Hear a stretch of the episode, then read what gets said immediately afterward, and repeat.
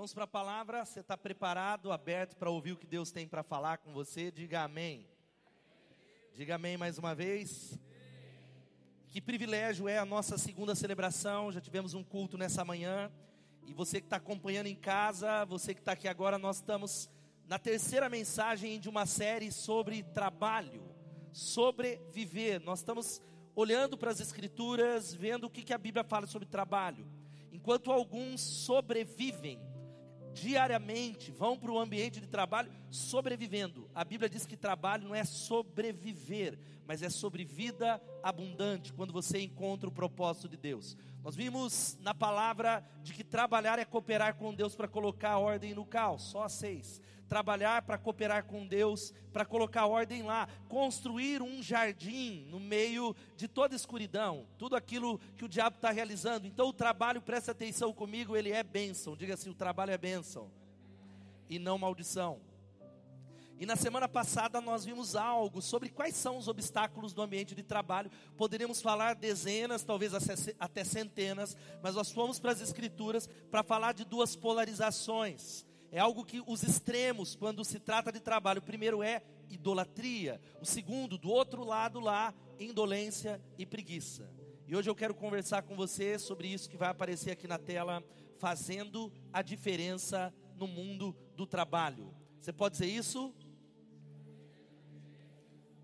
Dá tempo ainda de você pegar o seu smartphone e mandar o link para pessoas seu grupo de trabalho que você talvez tá, só coloca coisa de futebol, piada, envia lá algo para eles. E eu quero convidar, mesmo assentado, você a abrir a Bíblia em, no Gênesis 39. Gênesis 39. Nós queremos usar nesta noite uma personagem muito conhecida, não poderia ser outra do que senão José do Egito. Tem alguns princípios de como é que eu posso fazer diferença lá como um discípulo. Como eu posso fazer a vontade de Deus trabalhando no meio das trevas, no meio talvez de lugares aonde é, eu preciso fazer um grande esforço para honrar a Deus. E o Gênesis, nós vamos ficar com a Bíblia aberta, mas eu quero ler com você os versículos de 39 de 1 a 6. Quando você vai achando, quem achou diz amém. Só para ressaltar algo do retiro restauração, o primeiro lote termina hoje. Amanhã já é um outro valor. Então você que vai para o retiro, tem algumas vagas, corre lá, primeiro lote, corre lá no balcão, vai no aplicativo, não perca, vai ser extraordinário. Diz assim a palavra de Deus, Gênesis 39. Quando José foi levado para o Egito pelos negociantes ismaelitas, eles o venderam a Potifar, um oficial egípcio. Potifar era capitão da guarda do faraó, o rei do Egito. O Senhor estava com José, por isso ele era bem sucedido em tudo o que fazia no serviço da casa do seu senhor egípcio. Potifar percebeu que o Senhor estava com José e lhe dava sucesso em tudo que ele fazia. Satisfeito com isso, nomeou José seu assistente pessoal e o encarregou de toda a sua casa e de todos os seus bens. A partir do dia em que José foi encarregado de toda a casa e de todas as propriedades de Potifar, o Senhor começou a abençoar a casa do egípcio por causa de José tudo corria bem na casa, e as plantações e os animais prosperavam. Assim Potifar entregou tudo o que possuía aos cuidados de José, e tendo-o como administrador, não se preocupava com nada, exceto com aquilo que iria comer. Repita comigo e diga assim: O Senhor estava com José, por isso ele era bem sucedido em tudo o que fazia. Eu queria que você fizesse essa oração, mas declara com fé e diga assim: O Senhor está comigo. Diga mais uma vez: O Senhor está comigo. E por isso eu serei bem-sucedido em tudo que eu fizer. Ore mais uma vez e clame para Ele falar com você, Senhor, como o Senhor falou nessa manhã. Essa palavra tem nos desafiado, tem tirado-nos da zona de conforto, nos levado a repensar, a nos arrepender, a ampliar a nossa visão. Eu clamo, Espírito Santo, vem. Espírito Santo, toca. Espírito Santo, abra os nossos olhos. Deus Todo-Poderoso, dá-nos olhos para entender a palavra, dá-nos olhos para entender o que o Senhor quer falar conosco glorifica o nome do Senhor nesse lugar, edifica, restaura, a igreja do Senhor é a nossa oração e repreende todo o desassossego. toda a ansiedade. Há mentes que não estão aqui nesse lugar, o corpo está presente, mas nós pedimos a Ti, Deus, levamos cativo todo pensamento à autoridade de Jesus. É o que nós oramos, no nome dEle. Amém, amém e amém. Eu sou de um tempo em que servir a Deus era incompatível com uma série de carreiras. Servir, servir a Deus era incompatível com a carreira de médico, de frentista, ser um psicólogo, ser um professor, gerente de banco, donas de casa e tantas outras ocupações legítimas. O meio em que eu cresci, eu sou do tempo em que servir a Deus significava duas coisas: ou ser pastor ou ser missionário. As pessoas que almejavam servir a Deus, elas precisavam sair de onde talvez elas estavam para ir para um seminário e se preparar para servir a Deus em tempo integral. Esta era o paradigma, somente aqueles que eram chamados para o ministério da palavra eram os vocacionados. Era o entendimento, ainda é o entendimento de muitos que estão nesses bancos, que estão assistindo em casa ou nas igrejas espalhadas pelo Brasil. Criou-se um paradigma que servir a Deus é trabalhar na igreja. Por isso não é incomum pessoas que estão envolvidos em trabalhos há muitos anos dizendo o seguinte, reclamando das suas atividades profissionais, dizendo: "A minha atividade profissional me impede de servir a Deus". Eu queria tanto ter mais tempo para Deus. Eu queria ter tanto tempo para servir o Senhor. A gente precisa entender algo tão extraordinário que você viu no vídeo de missões que passou aqui, e é o que nós estamos tentando ver na Bíblia durante toda essa série, que todo crente é chamado a servir a Deus 24 horas por dia. Quem é crente aqui, diga amém ainda um pouco mais de crentes do que pela manhã, metade, talvez uns 30%. Quem é crente, diga amém. Se você é dele, ele já te chamou para servir a ele 24 horas por dia. E temos ouvido que o que importa não é o que eu faço, mas como eu faço. Não é o que, mas o como e para quem eu faço. É por isso que o Ed Silvoso ele diz algo tão extraordinário de que o mercado, o mercado profissional, o mercado de trabalho é a última fronteira do trabalho missionário. As pessoas serão alcançadas, olha aqui, Igreja Batista Bethesda, quando cada crente entender que onde você está, você é um missionário. Cada crente é um missionário. Alguns são chamados para outras nações. Alguns são chamados para o ministério de tempo integral, mas cada crente é um ministro. Você pode dizer isso, cada crente é um ministro? Talvez quem sintetizou isso de uma maneira extraordinária é o professor e pastor de, de, uma das faculdades, Wheaton College, no Canadá. Não tem esse livro disponível. Talvez você ache lá no estante virtual por 400 reais. O meu não vendo nem por mil reais. Um livro chamado A Hora e a Vez dos Leigos.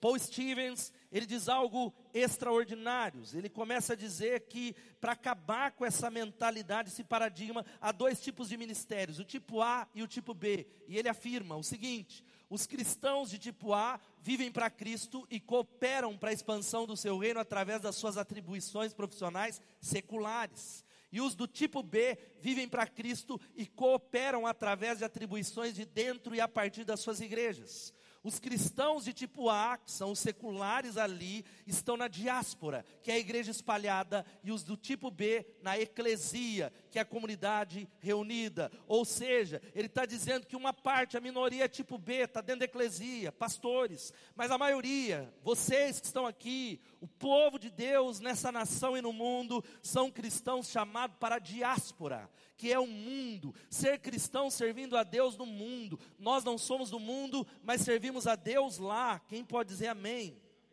E por que, que escolhemos José? José, no Antigo Testamento, é o protótipo do cristão capacitado a servir a Deus no mundo. É o protótipo da crise que eu sei que você tem. Como é que eu sirvo? Como é que eu honro a Deus envolvido em um ambiente que tem não crentes, envolvido em um ambiente manchado pelo pecado, envolvido em um ambiente em que há crises éticas, crises na área de vendas, crise nas mais variadas áreas, onde constantemente precisamos de sabedoria. Essa é a vida de José. José não foi fácil para ele sair do povo de Deus, sair de Israel. E vamos voltar um pouco para o texto aqui. Ele é alguém que ele é vendido como escravo para o Egito. Os seus irmãos o traem, os seus irmãos o vendem e ele vai como escravo para o Egito. Ele é comprado por Potifar, Deus o coloca lá, e ele é alguém que começa a ser usado por Deus ali, e ele foi um exemplo pleno, porque ele teve três carreiras ao longo da vida. Ele foi pastor em Canaã, escravo na casa de Potifar e administrador do Egito. E em todas elas, presta atenção, o trabalho de José era o seu ministério, porque a Bíblia afirma em toda a história dele de que o Senhor era com ele. E eu quero dizer para você que se você é de Jesus, o Senhor é com você. Fala com o irmão que está do teu lado, o Senhor é com você. Deus é com você. E essa é uma crise tão poderosa que é a seguinte: como é que eu posso fazer a vontade de Deus lá? Pastor, um trabalho que não é uma carreira, como é que eu posso agradar a Deus? Eu não consigo compreender como. E a crise de José é essa. Ele chega no Egito e o nome dele é mudado. O nome dele passa a ser Safenat Pané, é crise. Como que eu posso fazer desse trabalho uma fonte ministerial? Quais as características daquele que fazem diferença no mundo? O que eu preciso para fazer a diferença? Porque Deus chamou você para fazer a diferença. Não só ganhar o pão, não só ir lá fazer algo, mas Ele chamou você para ser usado no ambiente de trabalho. Eu quero dar alguns conselhos. O primeiro, sabe qual é? Convicção da soberania de Deus. Vamos falar isso juntos? Fale mais uma vez. E José é exatamente esse homem. Ele é alguém que em toda a história, se você conhece essa história, ele enxerga a mão de Deus guiando cada passo, guiando a história. As portas que José vai entrando, não é ele que abre, é Deus que vai abrindo para ele.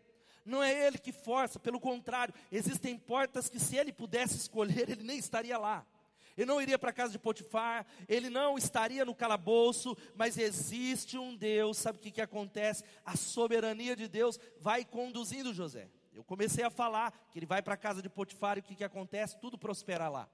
Você pode dar um glória a Deus por isso? Na sua vida precisa ser assim. A sua empresa precisa prosperar por causa de você. Mas a Bíblia diz que um determinado dia, o que acontece com José, a mulher de Potifar, a Potífera, não sei o nome dela, que certamente era uma mulher bonita. Eu falei hoje. Não devia ser uma, uma mulher feia, porque a Bíblia diz que é uma tentação. Não há como ser tentação com a bruxa de 71. Você concorda? É a Bíblia que está falando isso.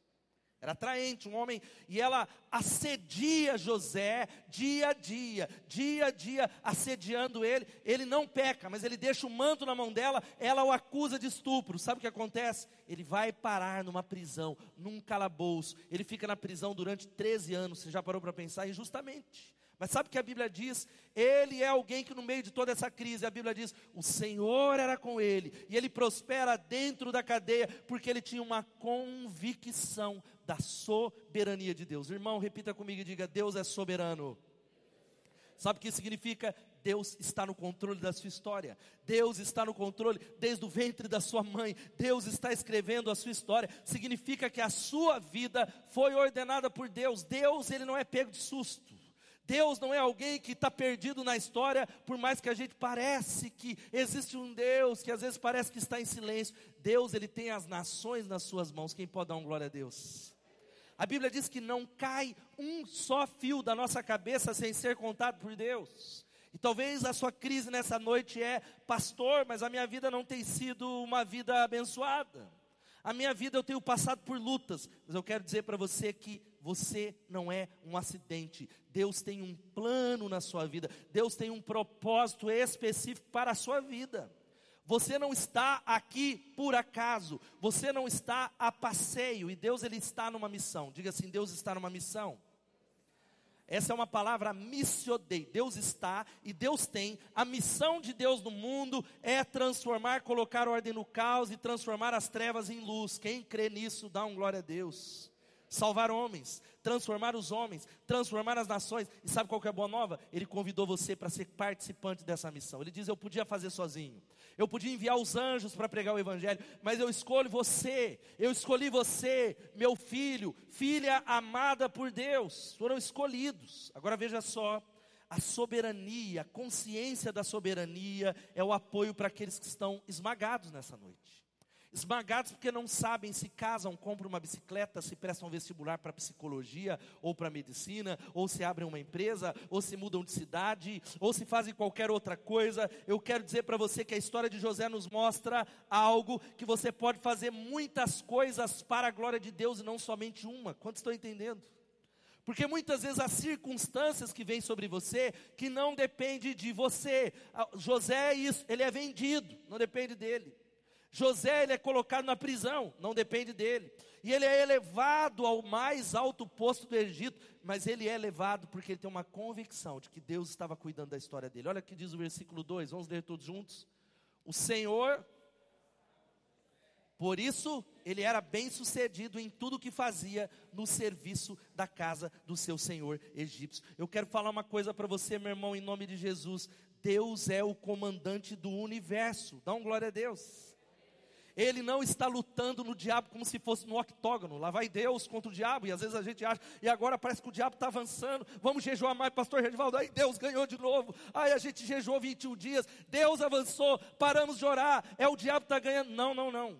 O diabo não é adversário de Deus. Deus, ele é o vencedor, como cantamos, ele venceu a morte. Ele tem todo o poder. Dá um glória a Deus. A gente conhece o final do livro, sabe qual é? Deus está no primeiro lugar e o diabo já perdeu. Aleluia, o vencedor invicto. O diabo é o seu adversário. O diabo é o nosso adversário. O diabo é o inimigo das nossas almas. O diabo, como diz o Martinho Lutero, talvez vai bugar a sua cabeça, mas o Martinho Lutero diz que o diabo é o diabo de Deus. O diabo não faz nada entre a ser a permissão de Deus. Deus é soberano. E antes que você diga, pastor, então por que Deus permite algumas coisas? Guarde no teu coração Romanos 8, 28. Todas as coisas cooperam para o bem daqueles que amam a Deus, daqueles que são chamados de acordo com o seu propósito. Sabe o que isso significa? que mesmo quando você erra, mesmo quando você faz besteira na vida, ou mesmo quando alguém se levanta contra você, se você ama Deus, você crê que Deus está fazendo que essas situações cooperem para o seu bem em nome de Jesus. Você crê nisso? Pode demorar, pode estar demorando demais, mas no coração do crente é necessário uma convicção da soberania de Deus. Sabe o que isso diz? Que é Ele que é aquele que tem as chaves, não é patrão não é networking, não é coaching. Jesus é o guardião das chaves. A Bíblia diz em Apocalipse capítulo 1, versículo 18: Eu estive morto, mas eis que estou vivo pelos séculos dos séculos, e eu tenho as chaves da morte e do inferno. Louvado seja o nome de Jesus. Sabe o que isso diz? A Bíblia diz que ele, quando ele abre uma porta, ninguém pode fechar. Você crê nisso? Quando ele fecha uma porta, ninguém pode abrir, porque Deus é soberano e tem um plano para todo aquele que é chamado. No seu trabalho, ele tem um plano. Na demora, ele tem um plano. Deus é por isso que José, ele vai sendo conduzido. E querido, na vida de José, isso tem a ver com o ambiente de trabalho, Deus estava usando tudo, tudo, a cadeia, a prisão, o esquecimento, a tentação e tantas situações, o problema familiar com os irmãos indo para uma outra nação, num outro lugar, com outros deuses, para prepará-lo para algo maior. Deus está preparando você, você crê nisso?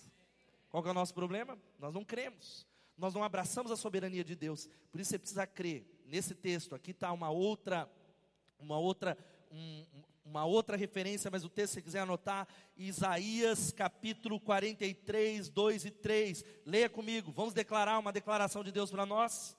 Quando você atravessar as águas, eu estarei com você. Quando você atravessar os rios, eles não encobrirão. Quando você andar através do fogo, não se queimará. As chamas não o deixarão em brasas, pois eu sou o Senhor, o seu Deus, aquele que guia a sua história em nome de Jesus. Quando tudo for de mal a pior, lembre-se, Deus está no controle da sua vida. Segunda lição que aprendemos com ele, sabe qual é? Sonhe com grandes coisas. Vamos falar isso? Sonhe com grandes coisas. Tudo na vida começa com um sonho. Todas as coisas. A Bíblia diz que José e a história dele começa no capítulo 37 como um sonhador por excelência. Talvez ele se precipita em compartilhar alguns sonhos antes do tempo. Eu abro um parênteses dizendo para você: não compartilhe os seus sonhos com todas as pessoas. Nem todas as pessoas estão aptas para ouvir os sonhos que Deus colocou no teu coração, que ainda não chegou o tempo.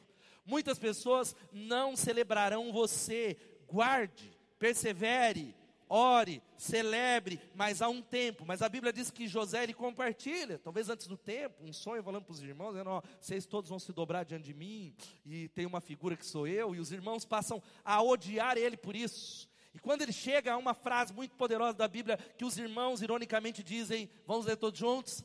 Lá vem aquele sonhador, diziam uns aos outros. Essa é a frase ao qual eu quero ser conhecido. Essa é a frase ao qual você deveria ser conhecido em todos os lugares. Lá vem aquele sonhador, o cara sonha demais. Lá vem aquela sonhadora. Lá vem aquele homem que acha que Deus pode fazer o impossível. Lá vem aquela mulher que só fala de coisa do tamanho de Deus, é maluco. Nós precisamos ter os pés no chão. E o texto, ele não fala explicitamente, mas eu não tenho dúvida que no processo de deserto foram os sonhos que sustentaram José lá. Todas as noites em que ele parou para talvez pensar em desistir, numa cadeia, 13 anos esquecido por pessoas, certamente os sonhos nutriram o coração, porque os sonhos nutrem o coração e nos enche de energia no nome de Jesus. Sonhe de novo, meu irmão. Sonhe grandes sonhos. Há pessoas aqui aos quais Satanás, ele pegou o seu sonho e jogou, enterrou, está lá talvez numa gaveta, 10, 20, 30 anos, esquecido porque você parou de perseverar. E eu amo demais essa frase do Walt Disney que diz: se você pode sonhar, você pode fazer. Vamos falar isso? A Disney é talvez um dos maiores impérios do mundo. E você sabe que o grande parque da Disney World, onde todo, muita gente quer visitar, e o Walt Disney não viu a inauguração da Disney. E conta a história que a sua diretoria estava inaugurando aquele grande parque. Falaram: olha, que pena que o Walt não viu. E um deles falou: ele viu. É por isso que existe. Ele viu, ele enxergou, louvado seja o nome de Jesus, mas há sempre um tempo para aquilo que Deus vai fazer na sua vida, há um tempo para isso acontecer. E muita gente fala, pastor, mas é, então se eu puder sonhar, eu posso fazer qualquer coisa que seja da glória de Deus. Pastor, como é que eu posso saber se um sonho foi Deus que plantou no meu coração? Dentre tantas variáveis que nós podíamos avaliar, não é tão simples, duas você podia pensar agora. Primeiro, esse sonho abençoa pessoas? Esse sonho, ele edifica outros, ele deixa um impacto ou é só por você?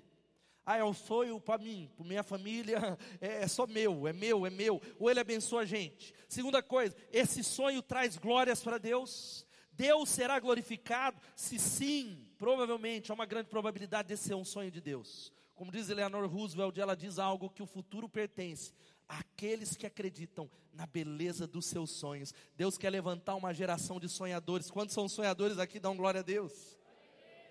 Terceira lição que aprendemos com José é essa enfrente as adversidades sem deixar o coração se amargurar.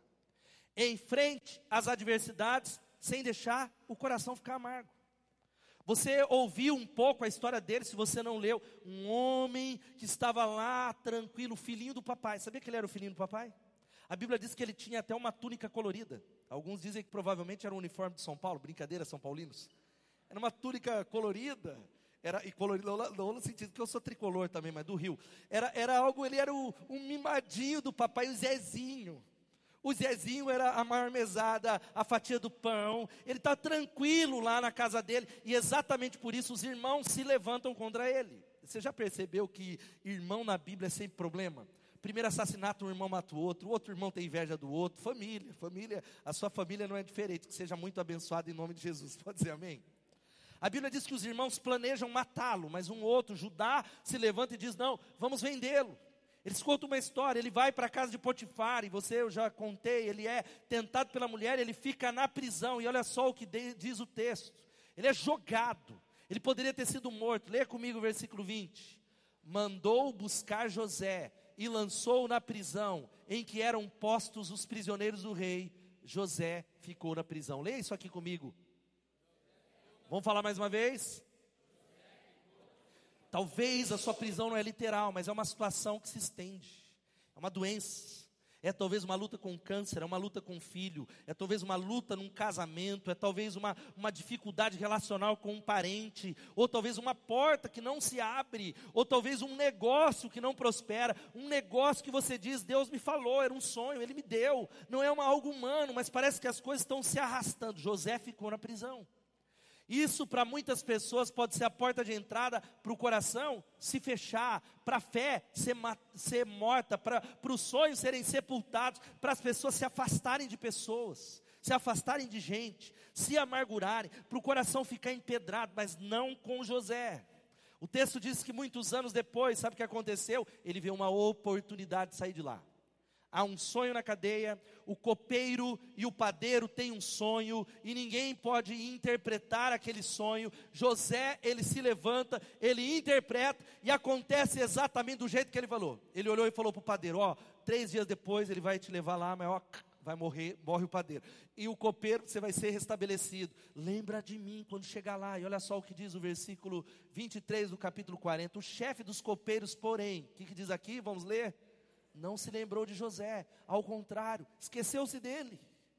É isso no ambiente de trabalho. É uma promoção que te prometeram, mas não deu certo. É um convite de uma porta em que você foi dispensado. É um cliente que falou, eu vou fechar e não fechou. E sabe o que acontece? Gente que se esquece é gente que abandona, é gente que nos trai, e a razão é que muitas pessoas aqui estão com o coração ferido e fechado e não podem mais prosperar na terra do deserto, não serão levados para um novo nível enquanto não tomarem a decisão de encarar a adversidade e falar: Deus, cura o meu coração no nome de Jesus. Eu coloco o meu coração. E José faz isso. Você conhece a história?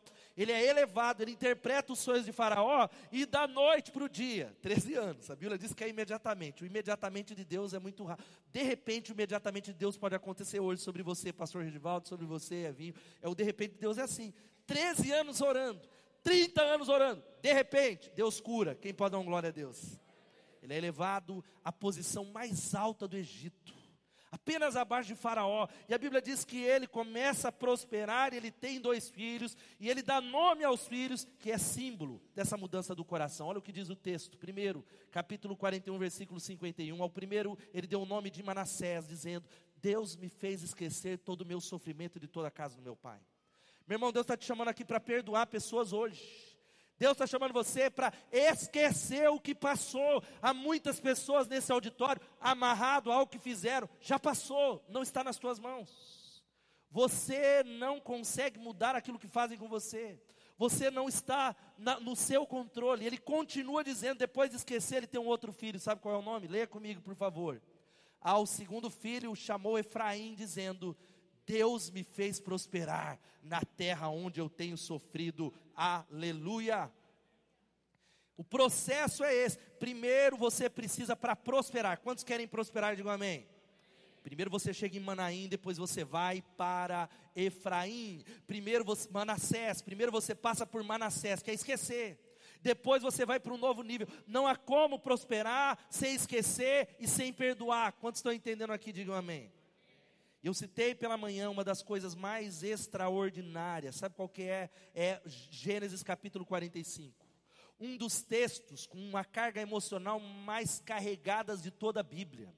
A Bíblia conta que quando há um tempo de fome extrema em todo o mundo e as pessoas vão comprar no Egito porque José havia antecipado e tido uma interpretação daquele sonho de Faraó, ele armazena todo o trigo e começa a vender para as nações. Os irmãos de José, lembra que venderam ele, se apresentam, não o reconhecem. Ele já era o grande homem do Egito e a Bíblia diz que é uma luta há um processo de perdoar, e ele, ele sai para chorar, de tal maneira que todo o Egito ouve, até o momento que ele diz: Eu sou José, aquele ao qual vocês venderam para o Egito. E ele é livre, quem pode dar glória a Deus? E queridos, algo que a gente precisa guardar aqui, que uma das maiores dificuldades de adversidades é trabalhar com chefes, trabalhar com ambiente difícil. Quantos aqui já tiveram chefes aqui difíceis, pessoas difíceis? Levanta a mão, fala, não, já tive. Talvez você não quer levantar a mão porque é alguém que trabalha com você, é seu líder de célula. O cara que canta com seu louvor te contratou. Trabalha para o pastor ou o povo que trabalha na igreja aqui. É difícil, eu hoje, aleluia. E uma, uma, uma, outra, uma outra pesquisa da revista Exame que disse o seguinte, aqui em nível nacional, falamos uma na semana passada, 70% das pessoas são infelizes no trabalho. Você já parou para pensar? 70% das pessoas que estão aqui é infeliz. Mas Jesus vai mudar isso, está mudando nessa série. Quem pode dar uma glória a Deus? Mas eles falaram as razões. A primeira esmagadora é chefe, que são como nuvens. Quando vão embora, o dia fica lindo. Quando eles chegam, fica carregado. Chefe, está esmagando. Outra porcentagem, pressão no trabalho, pressão para bater meta, pressão para vender, porque se eu não vender, eu não consigo ganhar o meu salário. Eu, como eu faço? Outros colocaram aqui 10% trabalhar mais. Ele falou que era para eu trabalhar agora, mas todo dia hora extra. Fica aqui. Sabadão você já preparou para sexta-noite, preparou com a família para ir para a praia. O chefe fala: Não, amanhã que hora extra? Não, mas eu, hora extra. Preciso de você. Dilemas. Outro, 10% trabalhamos com um salário menor. Você sabe que o mercado paga mais. E você sabe que o miserável indolente que está do seu lado ganha mais que você, ele não merece. E você fala, meu Deus, eu faço mais que ele, e ele ganha mais. E outra razão, outras as mais variadas. Eu quero falar uma coisa para você nessa noite. Todos nós aqui, todos, temos uma tendência pecaminosa de pensar de uma maneira errada sobre o nosso trabalho. Não importa se é como José. Vocês estão vendo José? Ele estava longe. Ele estava primeiro como escravo, depois preso. E Deus o prosperou. Quem pode dar glória a Deus? Isso é para mostrar para você que não importa o lugar, quem faz o lugar é você, com uma consciência de que Deus está com você e por isso você pode prosperar no deserto. Quantos estão entendendo isso? É a chave da Bíblia. Mas por que, que nós vemos esses lugares, essas pessoas assim? Por causa de uma tendência pecaminosa do nosso coração. Isso não se estende só às tarefas, mas às pessoas. Muitas vezes o problema não são as pessoas, é o meu e o seu coração que é pecador, sabia disso? Há uma tendência ao pecado, e eu quero que você leia essa frase, leia comigo, vamos ler. Não importa o que fizeram com você, o importante é o que você vai fazer com o que fizeram de você, meu irmão, porque o que fizeram com você não está na tua mão. O que fizeram contra você, você não muda, você não consegue mudar, você concorda comigo? Não está no, no seu controle. Você não controla a maldade das pessoas, a ação do diabo, mas o importante é o que você vai fazer com isso nessa noite, no nome de Jesus. Quantos estão entendendo isso? A quarta coisa, opa, antes eu só vou citar essa, essa frase que eu não citei pela manhã. A vida, o John Maxwell já dizia, é 10% o que acontece comigo e 90% como eu reajo a isso. 10% é o que acontece comigo. Agora 90% como é que eu reajo a isso? A essa situação, a essa pessoa, a esse teste. E eu citei pela manhã, não posso deixar de falar nessa mensagem que a nossa vida, quem é crente aqui dá um glória a Deus? Já aumentou mais 10% dos crentes durante a mensagem, aleluia foram se convertendo já, para baixar sua mão, glória a Deus. Já aumentou o número dos crentes aqui, louvado seja Deus. Três testes ao qual todas as pessoas passam na vida, três testes. Se você quer ser elevado, usado, colocado no novo nível, três testes. O primeiro se chama sofrimento. Não é possível Deus usar um homem ou uma mulher sem ele sofrer. Sem ele passar pelo deserto, sem ele passar pela escola, a escola do deserto, não é jargão pentecostal, é a escola dos melhores servos. E se você está passando pelo deserto, não é porque Deus quer reprovar, é pelo contrário, Ele quer aprovar você, persevere e creia. Essa é a primeira. Segunda, o segundo teste é, diga, tentação. Lembra do José? Eu falei que o José, ele foi tentado com uma mulher que certamente não era feia. As mulheres egípcias eram belíssimas. Ele estava sozinho na casa com ela, não havia ninguém, não tinha câmera, ninguém, mas ele olha, ele diz: poderia eu pecar contra Deus? Poderia, porque a questão não é se o, se o Potifar vai ver, ou se alguém vai ver, a grande questão é ele. Eu não poderia vender a minha integridade. E há muitas pessoas passando por testes, estão sendo reprovadas é um teste na hora das vendas, é te, um teste na hora de, de, dar uma nota, na hora de burlar o imposto de renda, de vender um produto sem dar nota fiscal, porque afinal de contas você acredita que você tem que correr atrás, não é Deus que faz, é dar um jeito no jeitinho, porque pastor todo mundo faz.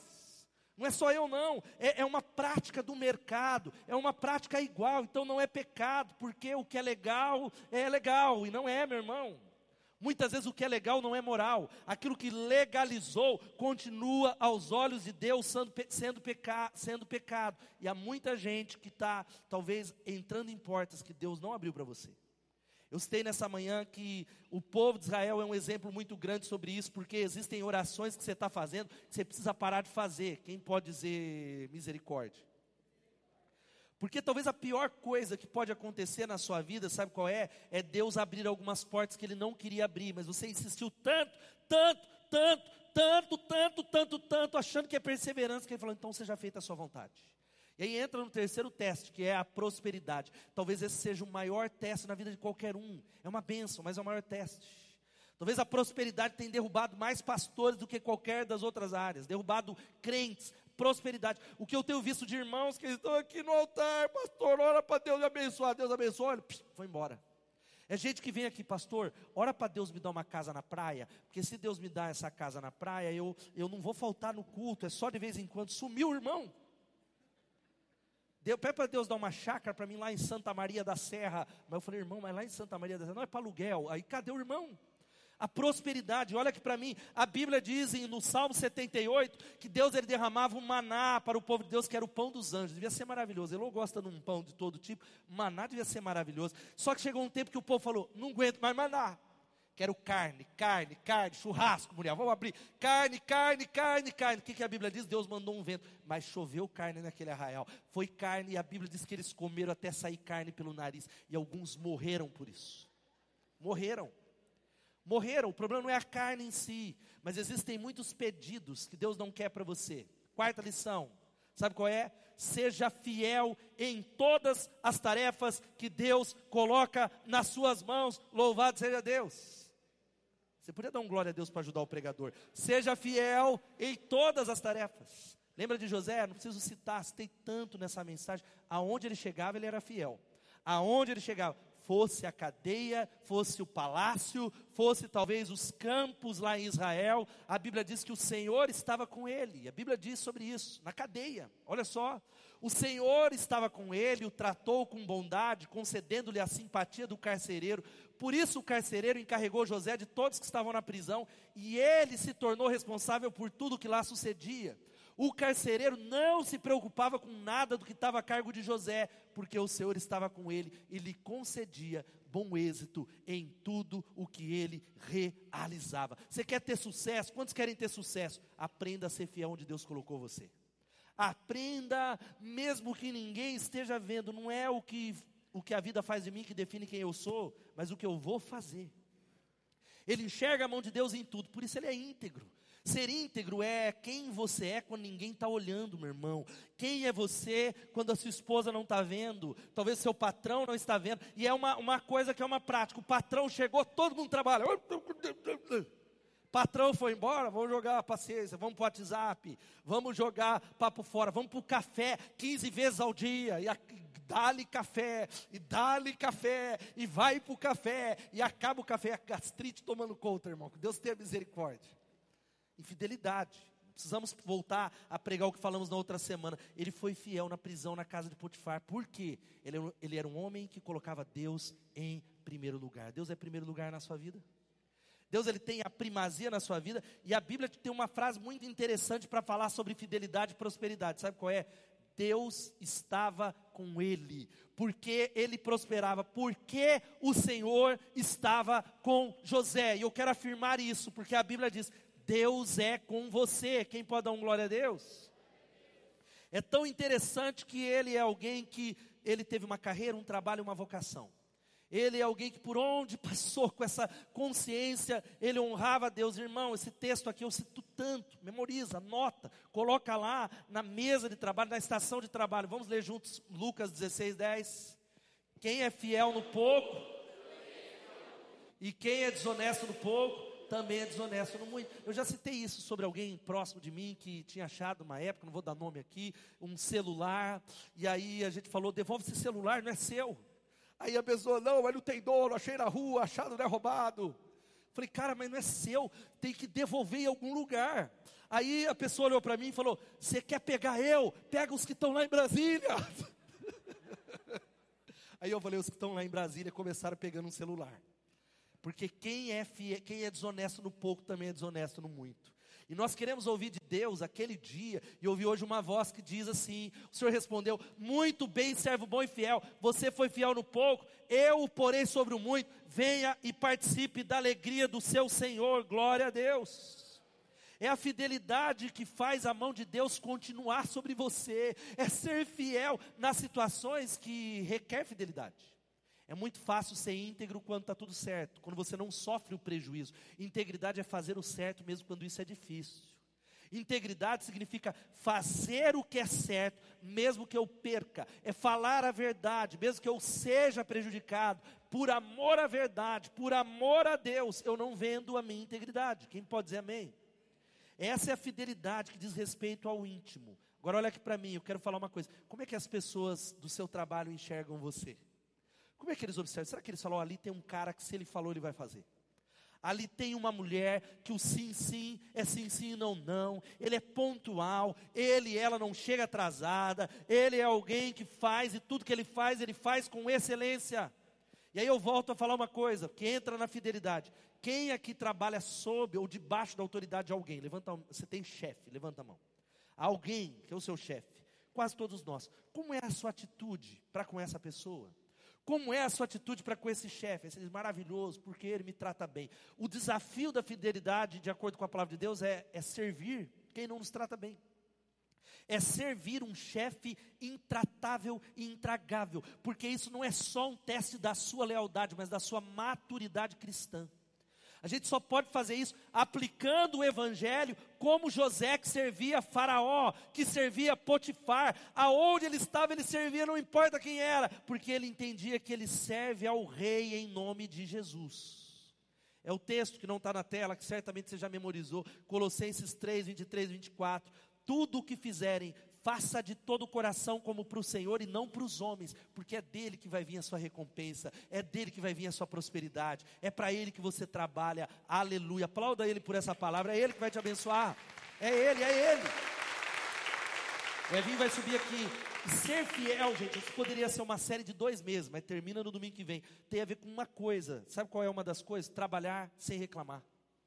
Ser fiel significa trabalhar sem reclamar determinação para não reclamar. Não reclamar do trabalho já é um testemunho raro e poderoso. É um testemunho que quando alguém olhar para você vai falar, pô, o cara é o único que não reclama nesse departamento, tá tudo. O facão do Jason passando, ele está cantando aleluia, glória a Deus, deve ser louco. O que é que ele tem que eu não tenho? Eu me lembro, eu citei nessa manhã que durante o meu tempo no mercado de trabalho na ArcelorMittal, em São Paulo, eu me lembro que é, essa era uma característica que as pessoas falavam, Capri, mas eu não entendo que você sempre está alegre, você sempre está feliz, está fumando algum baseado. Eu falei, eu tenho uma droga que, eu quero mostrar para vocês, o nome é Jesus, aleluia. Essa é a razão. Jesus é a razão, e isso faz brilhar a glória de Deus. Uma outra coisa é submissão alegre à autoridade. Submeta-se, submeta-se. Diga assim: Deus, está doendo. Ele é alguém que a mão do Senhor pode fazer alguma coisa, promove ele para outra cidade, aí leva ele. Mas eu quero honrar o Senhor. O Senhor é o meu chefe. Quinta e penúltima coisa. Sabe qual é essa aqui? Seja sensível com as pessoas e as situações.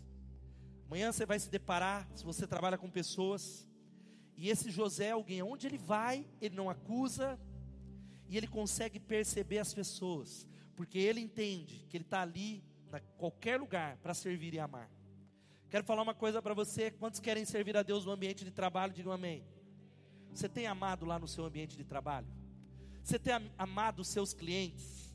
Porque tem uma frase, né, que vocês já inventaram, que é uma prática do marketing, do mundo corporativo, que o cliente tem sempre razão. Quem fala isso não tem cliente, você não concorda? Quem trabalha com o cliente? Você ama os seus clientes? Você é alguém que tão atrabalhoado para bater meta, tão cego, com medo de perder o emprego, com ansiedade, que se esquece das pessoas, que se esquece que o melhor fim dos nossos atos é expressar amor onde nós estamos, dizer, Deus, eu estou aqui, usa a minha vida, e ele é alguém que mesmo na prisão, a Bíblia diz que ele poderia passar despercebido, ele olha para o copeiro e para o padeiro e diz, por que, que você está tão triste? E podia olhar para ele, cara, o cara preso, Sinceramente, se dando em copeiro e padeiro, que vai lá, é, cada um por si, é, Deus por todos e o diabo leve o último. Ele não, ele olha, por que, que você está assim? Porque o semblante está triste. Ele serve, ele ministra. E eu quero dizer assim: a maneira de você amar a Deus no seu trabalho é amando as pessoas que Deus colocou ao seu redor. Não importa quem sejam, amando, amando como Jesus a Maria, e o modo com que tratamos as pessoas deve ser uma, uma percepção vívida de que Deus está olhando para a gente. Amanhã você vai chegar lá, falar: por que, que eu tenho que tratar bem esse cara que só quer puxar o meu tapete? Porque Deus está olhando, e é para Ele que você trabalha. Você pertence a Ele. Quem pode dizer amém? E a última coisa, a última lição é essa: desenvolva um senso de missão.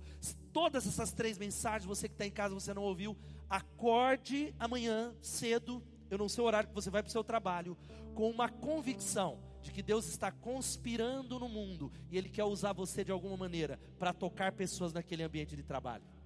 Talvez você fala, pastor, meu, meu trabalho é chato, é só abrir porta e fechar porta. Ore e diga, Deus, eu agora estou entendendo que tem uma conspiração e há uma missão, eu não sei qual é, mas que quando eu abrir porta e fechar porta, não seja só isso, que o Senhor coloque pessoas no meu caminho, que o Senhor prepare circunstâncias, que pessoas sejam servidas. Eu quero ser usado por Deus, porque Deus tem um propósito na sua vida lá. Se você é crente, quem é crente de verdade, diga amém.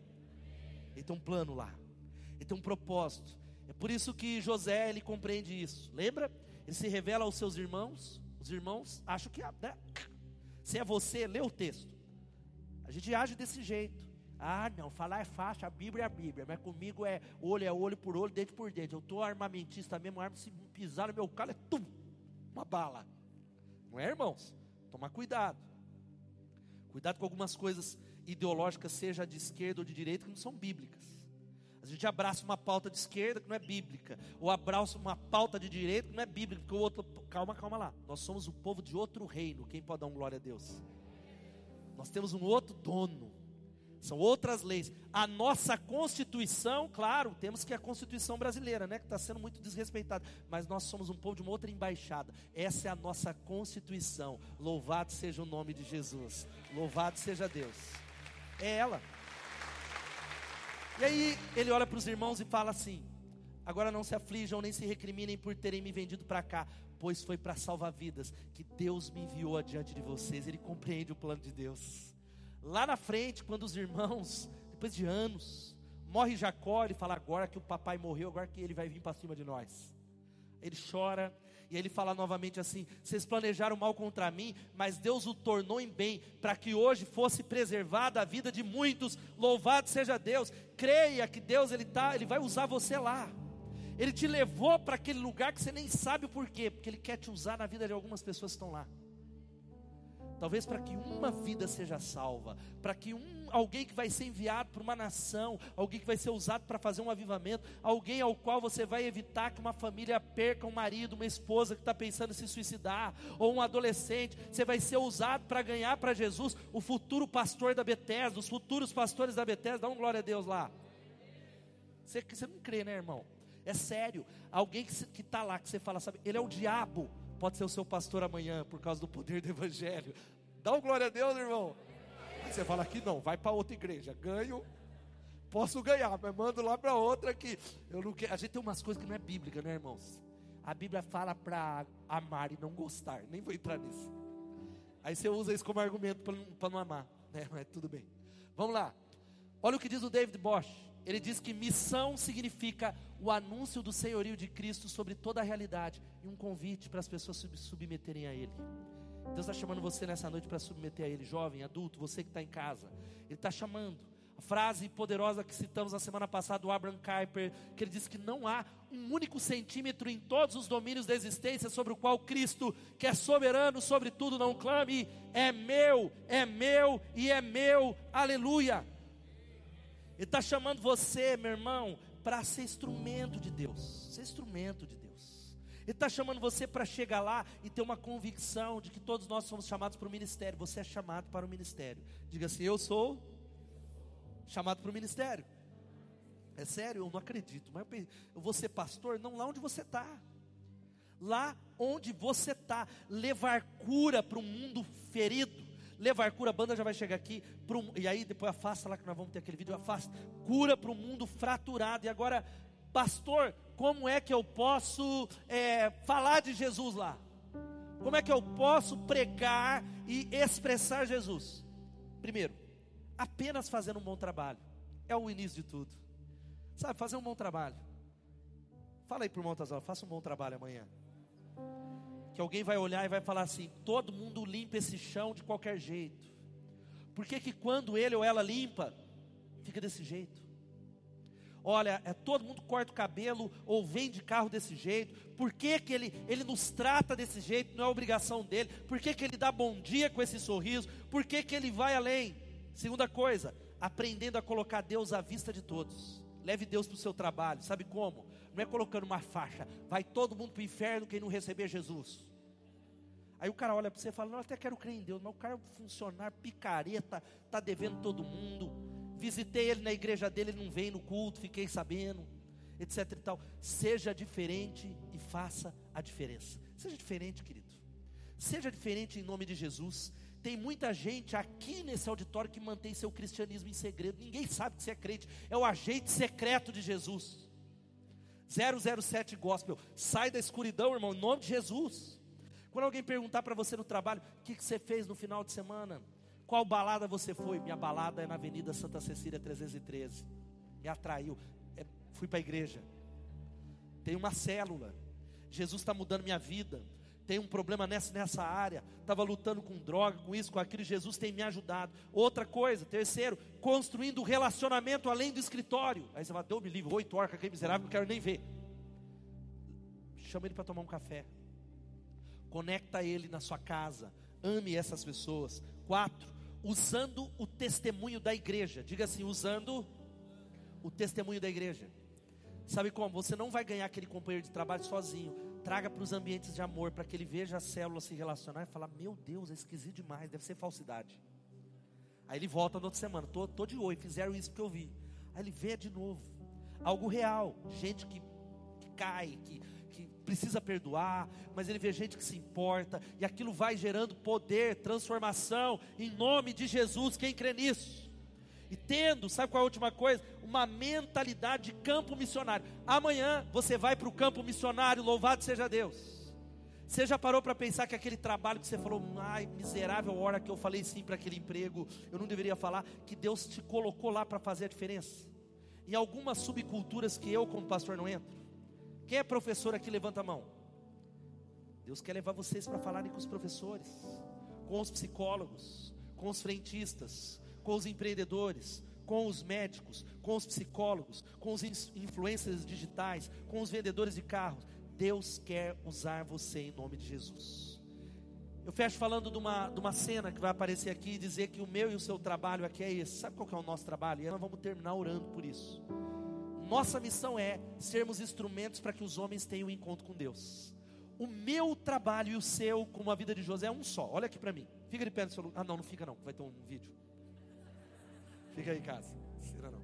Tem um vídeo. O nosso trabalho é esse. Nós devemos ao mundo um encontro com Deus. Você deve à sua vizinhança um encontro com Deus. Você deve às pessoas do seu ambiente de trabalho um encontro com Deus. Você deve dizer: Deus, venha o teu reino, Senhor. Que o céu chegue aqui nesse lugar, em nome de Jesus. Talvez uma das cenas mais extraordinárias, você que já assistiu The Chosen, é a mudança de Jesus. Jesus ele muda uma mulher chamada Maria Madalena a Bíblia não, não narra em detalhes, mas essa cena ela é tão tem a ver com o Evangelho, porque a Bíblia diz que Maria Madalena passa a servir Jesus. Maria Madalena, aquela ao qual Jesus expulsou sete demônios. Tradição vai dizendo que Lilith era uma vampira. Provavelmente Maria Madalena era uma legião. Ela se encontra com Jesus e tem a sua história transformada. Sabe por que eu estou falando isso? Jesus está lá junto com você, no seu ambiente de trabalho. Jesus está lá, Jesus está aqui para abraçar você que está nos visitando. Eu queria que terminássemos vendo essa cena antes da gente cantar e orar em nome de Jesus.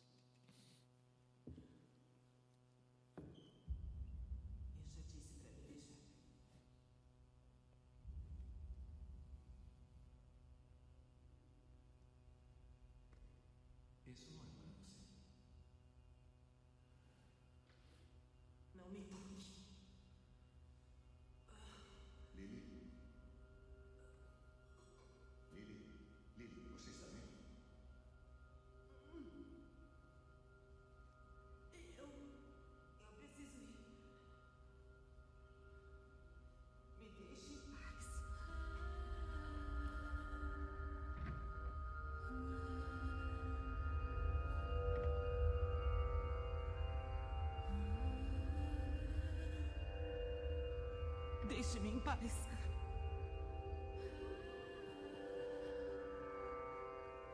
Maria.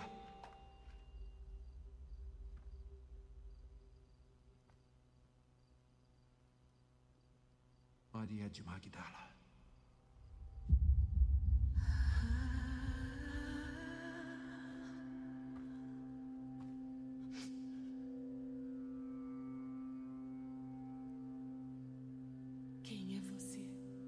Como sabe o meu nome?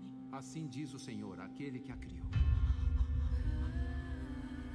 aquele que a formou. Não tema, pois eu a resgatei. Eu a chamei pelo nome. Você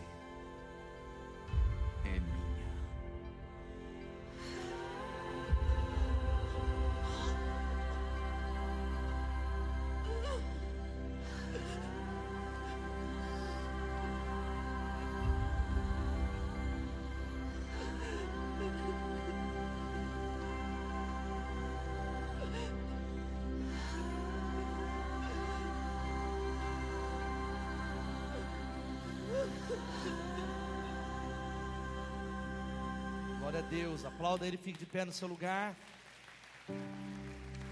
Nós vamos terminar colocando a nossa vida nas mãos desse Jesus.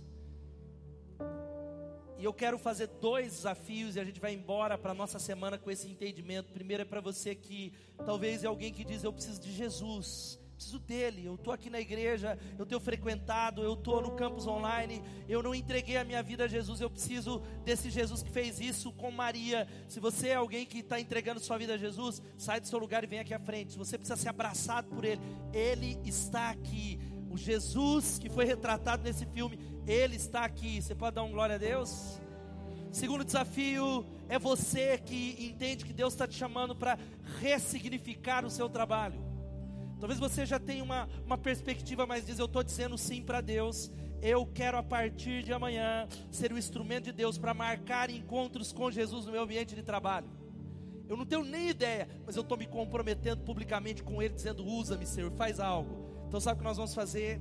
Quando nós adoramos a Ele, nós vamos adorar a Jesus, vai adorando. Você vai começar a sair do seu lugar e vir aqui. Você que está em casa, se ajoelha. Se você está entregando a vida a Jesus, tem um QR Code, um link. Escreve para nós te ajudarmos. Vamos adorar Bethesda. Pode vir. Se você precisa de oração, se você precisa de cura, ou se você diz pura e simplesmente, eu estou dando um passo a mais público. Eu quero ser enviado, cheio do